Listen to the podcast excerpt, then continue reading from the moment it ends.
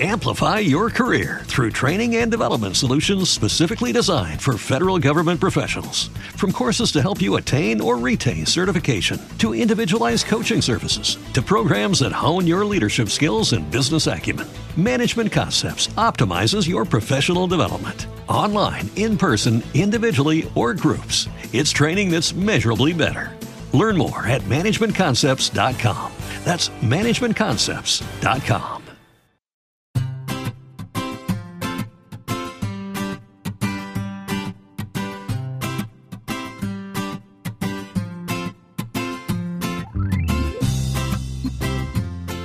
Bienvenidos al capítulo 104 de Perspectiva, un podcast de Milcar FM donde analizamos cada semana todas las decisiones y estrategias de las empresas que nos rodean. Esta semana conoceremos la historia de Vic, la empresa que tras casi 70 años ha conquistado el mundo con sus productos y que sigue más viva que nunca en plena era digital. Si eres de los que les gusta estar informados, no lo dudes, sube el volumen y acompáñame. Yo soy David Isasi y hoy es 4 de junio de 2018. ¡Comenzamos!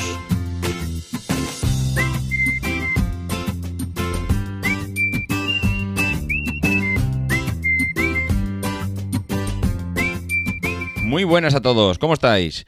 Pues aquí ya, de vuelta, de vuelta después de un pequeño parón, porque al final eh, se me está complicando bastante más de lo esperado este comienzo de verano. Han sido dos semanas mm, bestiales, una cantidad de lío tremendo y una cosa que además, eh, pues desgraciadamente para los, para vosotros los oyentes, pues posiblemente se vaya a prolongar algo en el tiempo.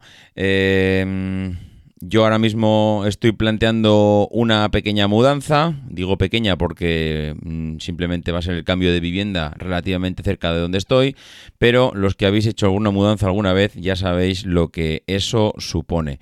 Es una auténtica locura, tanto el recoger todo lo que tienes ahora mismo en tu habitual vivienda, como luego volver a deshacer cajas y volver a colocarlo en, en la nueva vivienda.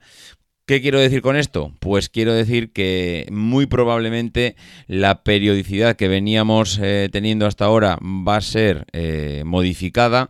Incluso eh, estoy planteándome ahora que llega el mes de junio y que llega el verano, pues eh, hacer incluso un, parón hasta acabar la temporada aquí, en, el mes de junio. Este podría ser, y digo podría porque tampoco lo tengo claro, podría ser el último capítulo que grabamos de, perspectiva esta temporada y eh, pasarnos ya a la siguiente temporada en septiembre.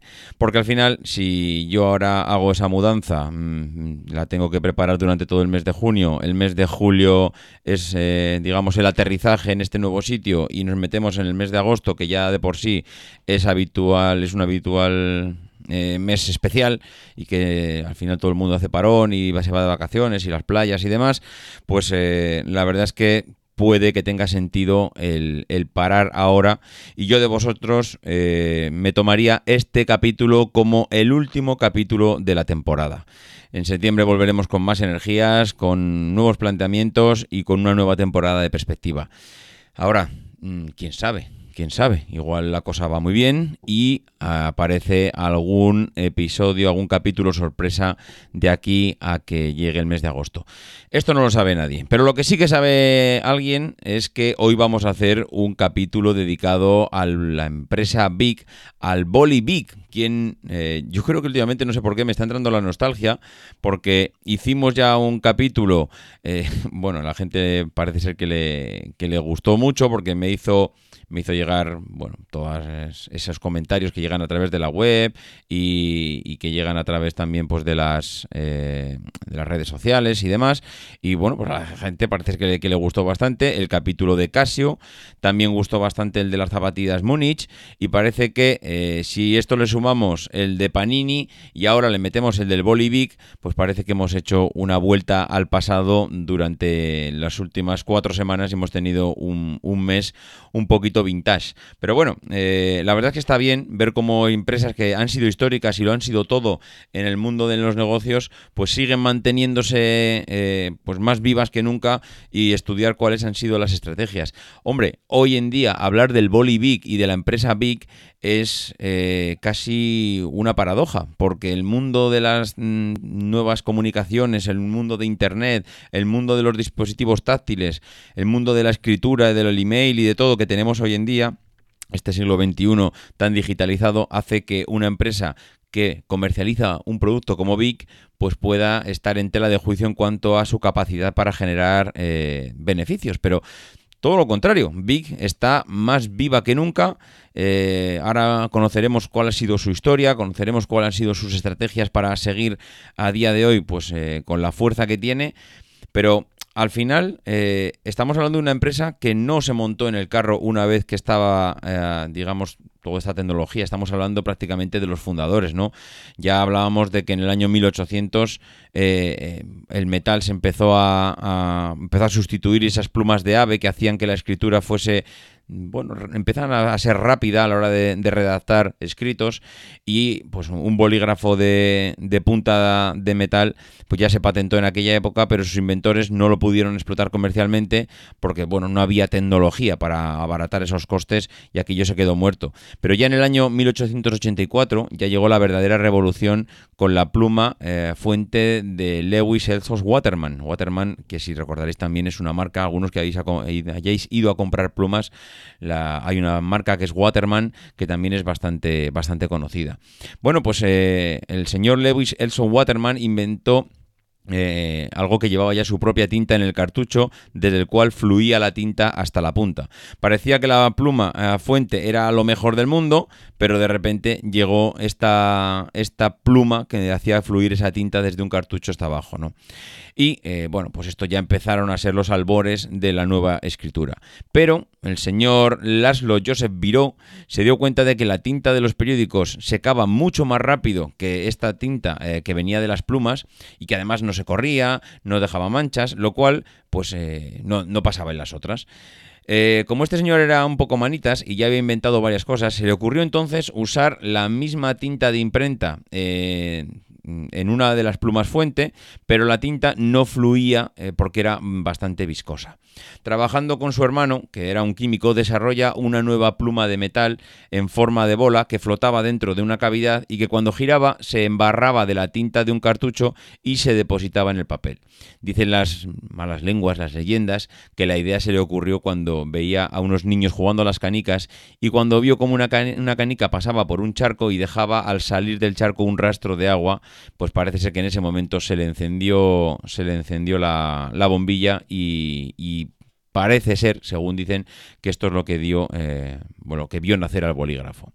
Pues el señor Viró patentó su invento en París en 1938, pero también le pasaba como lo anterior, no pudo fabricar bolis en masa porque la tecnología, pues para hacer con precisión que esas bolitas de metal eh, funcionasen o girasen o que no se, digamos, eh, taponasen, no taponasen la tinta, no estaba lo suficientemente desarrollada. Además, ya la Segunda Guerra Mundial llega eh, para frenar cualquier posible financiación. El señor Laszlo, junto con su hermano, deciden emigrar a Argentina eh, después de que el expresidente de esta nación lo invitaran a residir allá y recién llegado monta la empresa Viró Mene Viró para fabricar bolígrafos y parece ser que les funcionó también que hicieron una verdadera fortuna, aunque Años después, eh, la empresa quebraría por falta de nuevos éxitos. Pero el señor Viro adquirió pues, bastantes patentes para su boli en Argentina y, en los Estados Unidos. Lo que sí que pasó es que durante la guerra, un fabricante de artículos de escritura, el señor Marcel Beach, italiano eh, de origen pero que se nacionalizó francés, tuvo la oportunidad de ver eh, uno de los bolígrafos del señor Viró y le encantó la idea. Claro, termina la guerra y Beach le compra a Viró la licencia para fabricar los bolígrafos. Pero antes eh, quiere hacerle algunos cambios. La idea del señor Beach era eh, producirlos en masa, claro, algo que no habían hecho los anteriores, ya hemos comentado por problemas tecnológicos. Pero como eh, la maquinaria mm, parece ser que empezaba a ponerse, la maquinaria me refiero a la tecnología de aquella época, empezaba a ponerse las pilas y empezaba a, a desarrollarse, pues el señor Beach se va a Suiza y consigue que una fábrica de maquinaria para relojes le construya un prototipo que pueda fabricar las esferas de acero rápido y a bajo precio. Esa es la clave para que empiecen a ponerse los cimientos de, esta nueva empresa. El señor Beach también añade unas aristas al cuerpo del boli para que fuese más fácil de sostener entre los dedos y eh, el golpe maestro ya fue que lo fabricaron en un plástico transparente para que el usuario supiese siempre cuánta tinta le quedaba al bolígrafo. Bueno, pues con una visión de negocio espectacular, el señor Beach lanza mm, su nuevo producto en 1950 a un precio muy bajo y con una gran campaña de publicidad. A sugerencia de un experto publicitario francés, le quita la H a su apellido y así nace el boli. Pasa, él quería llamarlo Beach, pero eh, Beach, que era su apellido, pero claro, le dicen, bueno, llamarlo Beach, sabiendo lo que significa Beach en inglés, esto no puedes lanzarte a un mercado eh, con tu apellido porque allí es eh, prácticamente la pronunciación de tu apellido es sinónimo o es un significado de prostituta, con lo cual le convencen para sacar la H y, y así es como nace Vic. Eh, el logo tarda unos cuantos años más en llegar y a partir de aquí ya se desarrolla todo lo que es, eh, bueno, toda la historia, ¿no? Eh, la historia está plagada de hitos, porque la historia del, del Vic, de Marcel Beach y de Eduard Buffard, que era su socio, está plagada de hitos, pero que son hitos muy reseñables. Por ejemplo, empiezan con que en el año 1944 eh, compran una fábrica en Clichy, en Francia, y emprende negocios con, el socio, con Eduard Buffard, como fabricante de componentes para eh, instrumentos de escritura. Hay ya fotos y hay documentos gráficos de que en aquella época Vic ya eh, era una marca y que era una marca que se estaba haciendo bastante marketing por el mercado. En el año 1950 es cuando ya eh, ellos creen en la potencia de, ese bolígrafo, adapta, mejora el bolígrafo inventado por el señor, eh, originalmente por el señor Viró, y es en diciembre de 1950 cuando lanza en Francia ese bolígrafo bajo la marca Bic, una versión, mm, la verdad es que eh, coincidió así, porque es que es un producto que tiene una pronunciación muy corta, es fácil de recordar, hace referencia también al fundador, con lo cual yo creo que fue un éxito eh, quitarle esa H, ponerle simplemente Big y, además como, como, marca es muy potente esa, esa pronunciación. Bueno, pues eh, la calidad y ese precio tan asequible hace que es rápidamente adoptado por un número de, consumidores. En el año 51 eh, se establece eh, en Bélgica, que ese fue el primer paso que da fuera de Francia, comienza su expansión, danos cuenta con qué rapidez comienza su expansión. Estamos hablando que en el año 44 empieza a, empiezan a conocerse las primeras sedes y los primeros pasos de la empresa Big y que en el año 50 él hace las primeras mejoras, pero que en el 51 ya está en Bélgica en el 52, él, eh, digamos que marca, o la fábrica o la empresa, dice que eh, marca un antes y un después en cuanto al marketing y sus campañas publicitarias como la primera campaña eh, que realmente tiene éxito eh, en el mercado y que es realmente potente. ¿no? Es tan potente que en el año 52, un año después, participan por primera vez en la caravana del Tour de Francia que continuó durante los próximos años en el 53, 54 y 55 y hasta nuestros días porque la marca Big de, relojes es una marca muy importante francesa y que evidentemente hay pocos eventos en Francia tan mundialmente conocidos como el Tour de Francia y ellos lo vieron como un escaparate al mundo para seguir eh, relanzando su marca y su producto. En el año 53 crean lo que es la sociedad Big eh, para la fabricación y distribución de, de sus bolígrafos en el año 54, ojo, en el 51, 52 estaban en, en, Bélgica, pero en el 54 dan el salto a Italia y estableció su presencia en Italia, eh, digamos, poniendo como primera base para luego saltar a Países Bajos, Austria, Suiza, Suiza perdón, y España. En el año 56, ojo, es que fijaros la década de los 50, qué bestialidad de expansión. Empieza a dar los primeros pasos en Brasil. Eh, en el año 60 ya se construye una fábrica en Sao Paulo, gracias a la cual se inició la expansión de Big en América del Sur. En el año 56 eh, lanzan lo que es el lanzamiento de Big M10. Es un bolígrafo retráctil que marca mm, la expansión de la gama eh, de bolígrafos Big. Ojo, para lanzar un bolígrafo retráctil en el año 56 con un proceso de expansión brutal, quiere significar una cosa muy importante, y es que este hombre tuvo algo en la cabeza desde el principio que lo tuvo clarísimo y es que para mantener su producto en el mercado y perseverar y permanecer durante el resto de, los años, lo que tenía que hacer sí o sí era innovar.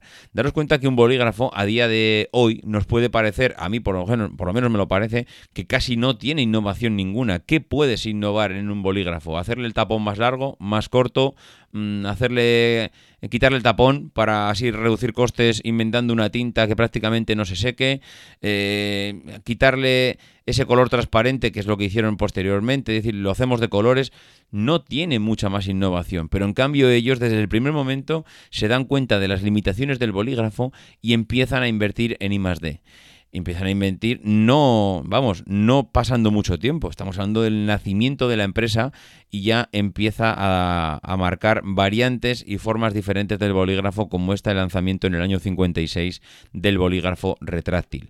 En el año 57 eh, adquiere eh, Biro Swam en Reino Unido, gracias a lo cual se expande a Irlanda, Australia, Nueva Zelanda y Sudáfrica una auténtica bestialidad de expansión.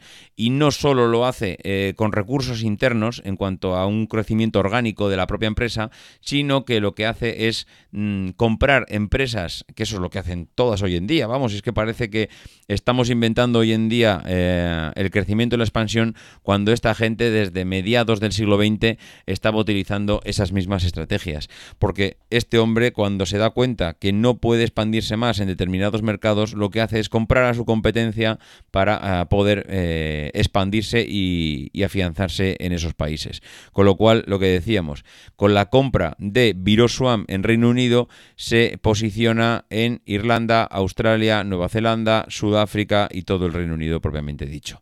Bueno, pues eh, parece ser que esto se le podría atragantar y no solo no se lo atragantó, sino que continúa con su expansión en el año 58. Comienza la conquista del mercado norteamericano y compra eh, la compañía Waterman Pen Company en los Estados Unidos, que es lo que le hace introducirse en el mercado norteamericano.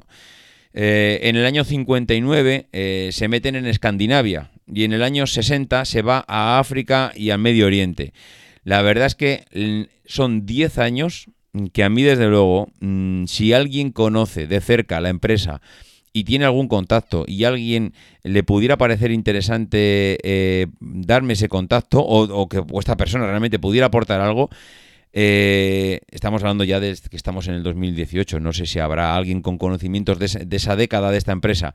Eh, no sé si algún representante de la empresa en España pudiera concedernos una entrevista, pero es espectacular cómo una empresa en 10 años posiciona su empresa en todo el mundo, pero no es que la posicione, creando fábricas incluso, o sea, es que es dominio de Europa, dominio de Sudamérica, dominio de Norteamérica y a finales de la década me voy a África y me voy a Medio Oriente es espectacular. Yo no he visto un caso igual de crecimiento en 10 años. No sé si es por la época, porque estamos hablando de una época eh, convulsa, después de guerras, a mitad de guerras, no sé, no sé. Desgraciadamente eh, hay pocos datos mm, que yo haya podido sacar sobre este hecho, pero es curioso como precisamente en una época de guerras que tantas veces hemos hablado aquí en perspectiva, que son épocas difíciles para la expansión, para el crecimiento, que normalmente todas las empresas se han retrotraído y que han perdido posibilidad de, crecimiento y de rentabilizarse, pues eh, ellos todo lo contrario. Bueno, pues en el año 61 crean ya el logotipo del Big Boy. Eh, el Raymond Savignac crea un personaje con una cabeza de bolígrafo para la campaña Nouvelle y este pequeño eh, niño se coloca posteriormente junto con las letras Big y ambos símbolos se volvieron naranjas. Amplify your career through training and development solutions specifically designed for federal government professionals. From courses to help you attain or retain certification, to individualized coaching services, to programs that hone your leadership skills and business acumen, Management Concepts optimizes your professional development. Online, in person, individually, or groups, it's training that's measurably better. Learn more at managementconcepts.com. That's managementconcepts.com. As humans, we're naturally driven by the search for better. But when it comes to hiring, the best way to search for a candidate isn't to search at all. Don't search, match with Indeed. When I was looking to hire someone, it was so slow and overwhelming. I wish I had used Indeed. If you need to hire, you need Indeed. Indeed is your matching and hiring platform with over 350 million global monthly visitors, according to Indeed data, and a matching engine that helps you find quality candidates fast. Ditch the busy work. Use Indeed for scheduling, screening, and messaging so you can connect with candidates faster. And Indeed doesn't just help you hire faster. 93% of employers agree Indeed delivers the highest quality matches compared to other job sites, according to a recent Indeed survey. And listeners of this show will get a $75 sponsored job credit to get your jobs more visibility at Indeed.com slash podcast. That's Indeed.com slash podcast. Terms and conditions apply. El logotipo se ha mantenido sin cambios desde entonces y el naranja se convierte en el color oficial de Vic. En el año 65 se introduce también en el mercado japonés y en el año 67 eh, hace o digamos patrocina un equipo de ciclismo profesional eh, que no sé si lo recordaréis pero era un equipo con eh, los mayots naranjas y en el centro, a la altura del pecho, una franja blanca con el logotipo de Vic. Mm, para los amantes al ciclismo, recordar que en el año 73 Luis Ocaña gana el Tour de Francia con, eh, con, este, con este equipo, ¿no? Bueno, pues en el año 69 eh, está la creación de Big Graphics, que tuvo la idea de ofrecer una selección de sus productos a otras marcas con el fin de ayudarlos en campañas eh, publicitarias. Y también, pues la verdad es que parece ser que como medio alternativo o ramificación de la empresa, pues no le va mal. En el año 70 nuevamente eh, aparece la tecnología y el I+D y la inversión en innovación eh, en, uno de sus productos, la, con el lanzamiento del Big eh, de cuatro colores. Recordaréis que era un bolígrafo Big, un poquito más gordito, que tenía las cuatro cánulas por dentro del bolígrafo y arriba, según seleccionabas tú, como una especie de pestaña, una especie eh, de interruptor, no es interruptor, pero bueno, bueno no sé, los tenéis todos en mente de todas maneras. Accionabas el color o cuál era la cánula que bajaba abajo y pintabas o en negro, o en, eh, en rojo, o en verde, o en azul. La verdad es que yo recuerdo estos bolígrafos de mi época del colegio con un cariño especial. Lo recuerdo como ese bolígrafo que ansiabas tener y que si tenías un bolígrafo big de cuatro colores era algo eh, pues muy muy muy importante. Bueno, pues en el año 72 empiezan a cotizar en bolsa. Comienza a cotizar en la bolsa de París. Marcel Beach escribe una carta a los accionistas de la sociedad en, la cual aprovecha para explicarles cuál es su filosofía, por qué están dando estos pasos y por qué eh, tienen que se lanzan al mercado bursátil siendo pues una empresa eh, ya, vamos, por aquel entonces mundialmente conocida, reconocida, con unos beneficios espectaculares y que empieza a plantearse otro tipo de crecimientos, otro tipo de crecimientos y en el año 73 da ese primer paso, empieza a darse cuenta que el mundo se le queda pequeño con un boli y que tiene que empezar a hacer algo más. ¿Qué es lo que hace? Pues nuevamente fruto del marketing y la estrategia y la innovación y los análisis de mercados, diversifica su cartera de productos gracias a la creación de un encendedor de bolsillo. Después de adquirir Flaminer el año anterior, que era un fabricante eh, francés de encendedores de alta calidad, Big lanza el primer encendedor Big de tamaño grande con una llama ah, ajustable, cuya fiabilidad y calidad lo convirtieron en un éxito inmediato. Estamos hablando de un encendedor de bolsillo con la llama ajustable que tenía el regulador en la parte de atrás del encendedor, en la parte superior trasera concretamente del producto y que seguramente todos, todos, todos recordaréis hasta con nostalgia, como me pasa a mí, de cómo eh, se implantó ese encendedor en el bolsillo de todos aquellos fumadores. Y no fumadores, había gente que lo tenía simplemente pues porque no venía mal en un encendedor tan pequeño eh, poder eh, tener fuego en cualquier momento. Bueno, pues en el año 73 empieza a fabricar y distribuir en el mercado mexicano, que es alguno de los pocos que ya le quedaban, pues no solo se implanta, sino que, claro, esto es un dato que es curioso verlo ahora con un poco de perspectiva. Y es que eh, estamos hablando de una época donde las comunicaciones no eran tan salvajes y este hombre prácticamente eh, tenía que implantar y fabricar no digo en todos, pero en muchos de los mercados donde iba a posicionarse. Si te ibas a, México, tenías que montar una fábrica en México. Si te ibas a Sudamérica, tenías que montar una en Sudamérica. Si tenías, prácticamente tenías que montar fábricas allí donde ibas porque la distribución y las comunicaciones no eran las del siglo XXI. Estamos hablando mediados o un poquito más del siglo XX, donde las comunicaciones eran lo que eran y más, eh, como hemos comentado, en una época de, guerras mundiales como, como le tuvo que pasar, le tocó pasar a este hombre. Bueno, pues no solo se conforma con la diversificación en modo de encendedor, que no tenía nada que ver con los bolígrafos, bolígrafos y encendedores, mm, vamos, no tienen nada que ver, y en el 75, mm, nuevamente y con un análisis de mercado bestial, Vic lanza el primer, eh, la primera cuchilla de afeitar en una sola pieza, en una sola pieza de usar y tirar. Después de asociarse con Biolex, que era un fabricante griego de cuchillas de afeitar, Vic lanza el primer, eh, la primera cuchilla de afeitar en una sola pieza con evidentemente solo tenía una cuchilla, era de plástico, era hiper sencilla, pero es hiper sencilla si tenemos la mentalidad de las cuchillas que tenemos hoy en día con tres, con cuatro hojas, desmontables, no desmontables, pero que en aquel momento una cuchilla de afeitar en una sola pieza, eh, de usar y tirar, bueno, era una innovación bestial. Daros cuenta que tres productos más sencillos y tan exitosos, un bolígrafo, un encendedor y una cuchilla de afeitar. Desde luego este hombre sabía, o, vamos, eh, tenía estudiado al más mínimo detalle las necesidades de, de las personas para lanzar este tipo de productos. Bueno, pues en el año 79 adquirió Comté, una famosa marca francesa que tenía más de 200 años de historia, que fabricaba dibujos, perdón, productos para dibujar y colorear. Era una especie de complemento a su producto anterior que se relacionaba muy bien con el tema del boli y que él, yo creo que se sentía cómodo eh, comprando esta empresa porque significaba también un poco de crecimiento. En el año 81 se diversificó hacia la industria del ocio. Vic adquiere Tabur Marine y comienza a fabricar y a vender productos especiales para deportes acuáticos bajo la marca Big Sport. Este hombre no tenía límites. O sea, hasta ahora mm, era prácticamente productos de bolsillo, en el sentido de que todos sus productos te cabían en un bolsillo y de repente da el salto y diversifica todo su negocio y toda su empresa hacia eh, los productos acuáticos, que desde luego no caben en un bolsillo.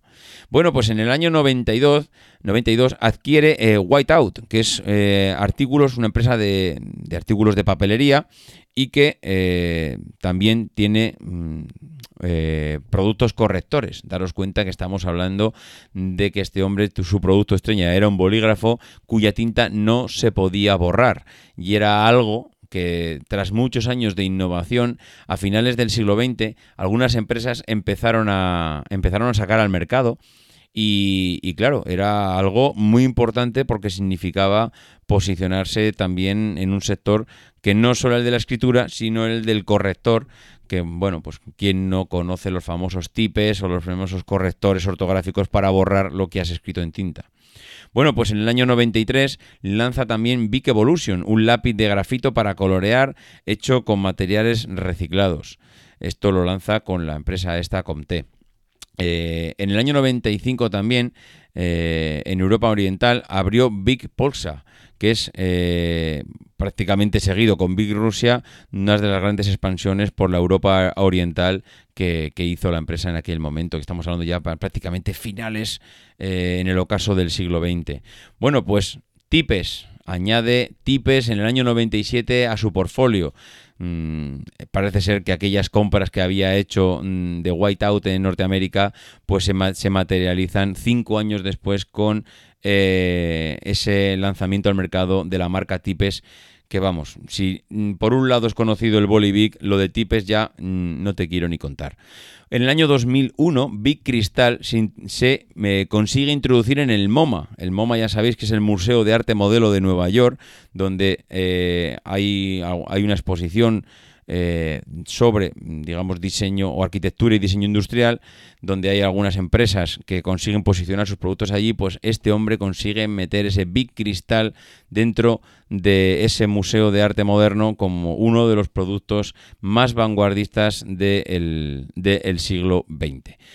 Bueno, pues ya cuando comienza eh, el siglo XXI, empieza a, bueno, a darle otro enfoque a su empresa y empieza a adquirir eh, adquiere a lo que era entonces el, a Stipen, que era un líder eh, en aquel momento de artículos de papelería, y lanzan al mercado el bolígrafo estilográfico escolar reutilizable. No sé si lo recordaréis también, pero era algo importante porque en la parte superior de arriba tenía una goma que con esa goma podías eh, borrar lo que habías escrito en tinta. Bueno, pues eh, en el año 2004 siguen innovando y siguen innovando y lanzan esa cuchilla de afeitar, la Big Soleil, que era el primer, eh, la primera cuchilla de afeitar, el primer rasurador de tres hojas en el segmento en una sola pieza, ¿no? Bueno, pues esto estaba diseñado para mujeres y es algo que aunque en aquel momento igual parecía igual pasar desapercibido, hasta ahora no se habían enfocado a ese sector femenino, hombre, evidentemente los bolis era para, eran unisex, pero eh, las cuchillas de afeitar era algo que prácticamente era exclusivo de los hombres y que eh, pues él lo entiende como que le queda una parte sin explotar del nicho que, en el que se había centrado, que es prácticamente los, en los hombres, y se da cuenta que tiene a todo un sector, a todo un nicho como las mujeres eh, sin explotar. Bueno, pues en el año 2006 Vic adquiere Pimaco en Brasil. Es el principal fabricante y distribuidor de etiquetas adhesivas y amplió la gama de productos de papelería en toda Latinoamérica con esta compra de Pimaco. Bueno, pues en el año 2006 el bolígrafo, eh, el encendedor y el rasurador eh, fueron incluidos como parte de la colección del Museo Nacional del Arte Moderno de París, lo cual es otro hito muy importante para la empresa que los productos estrella estén dentro de un museo porque la visibilidad y el reconocimiento que te da es espectacular. Bueno, en el 2009 abren una planta de empaque en México en el 2009 también empieza a establecer negocios con Celo Pens en la India. Eh, firma un acuerdo para adquirir una participación de la empresa, la marca número uno eh, de, de escrituras en la India y que luego, bueno, esto fue en el 2009 y en el 2015 ya la adquiere la empresa completamente. En el 2011 vuelve a meterse de lleno en la caravana del Tour de Francia. En el 2011 también se asocia con TerraCycle en, en Europa, que es una empresa de recolección y reutilización de desechos eh, no reciclables. Eh, bueno, es eh, una verdadera pasada mm, cómo esta empresa ha conseguido ir comprando una tras otra, tras otra, tras otras, aquellas empresas que veía que tenían un producto de éxito, además no solo las compraba, sino que se posicionaba en el país, yo para mí ha sido una de las claves eh, de la empresa. Eh, de hecho, para mí el único, el único pero que le puedo poner a esto es que en el 2013 abre una fábrica de encendedores eh, en China.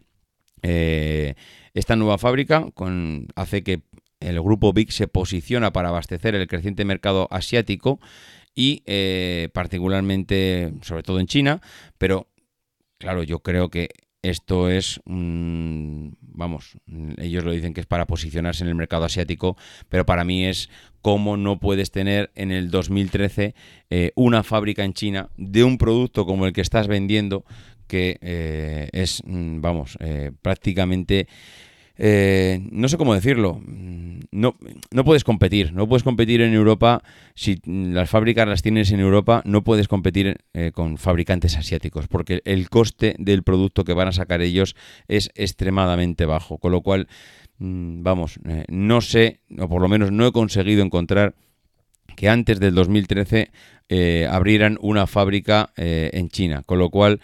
Eh, entiendo que este es el hito que en ese 2013 marca el hito de la apertura de la fábrica. Y me parece realmente un poquito tarde para una empresa como ellos, con el producto que venden, que se posicionen tan tarde eh, como fabricante en este mercado.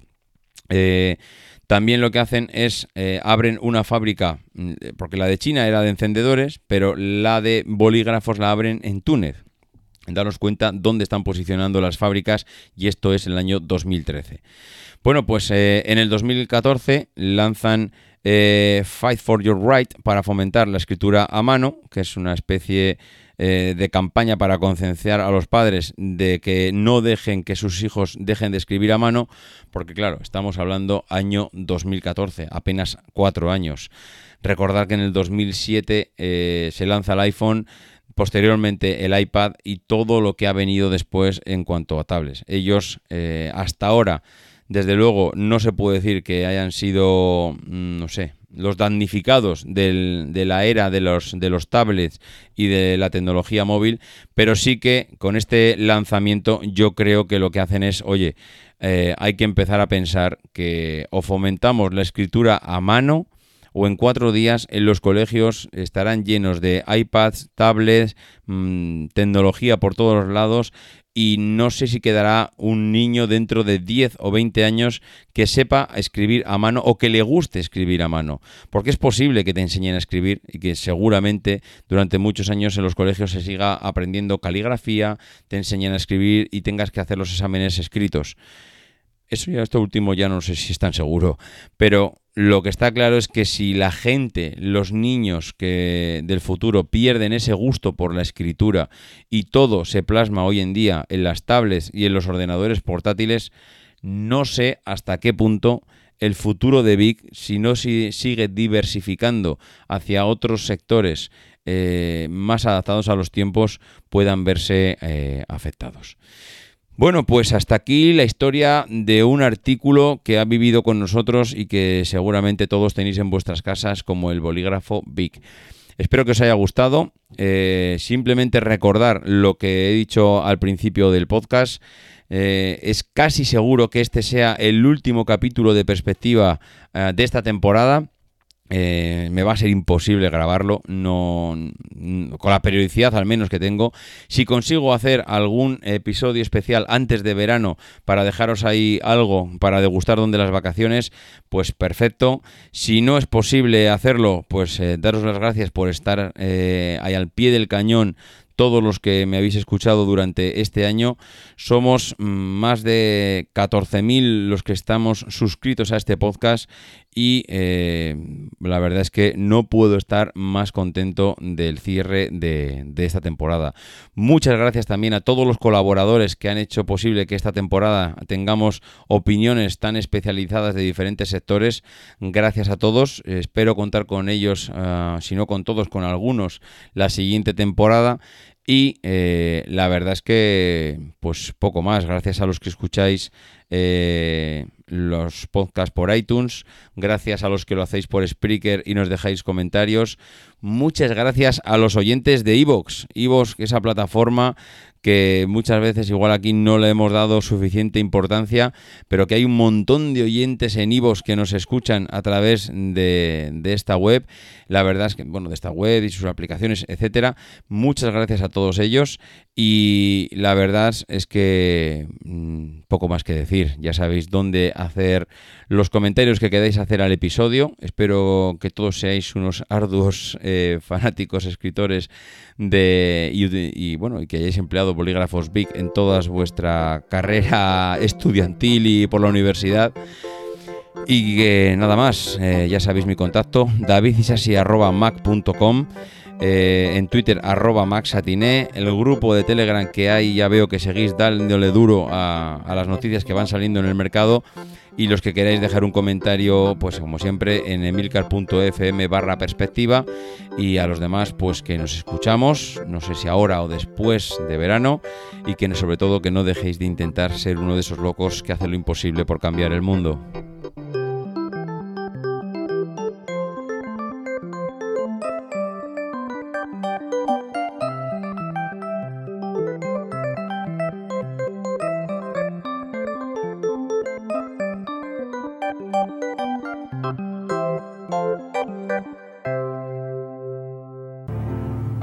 Because the people who are crazy enough to think they can change the world are the ones who do.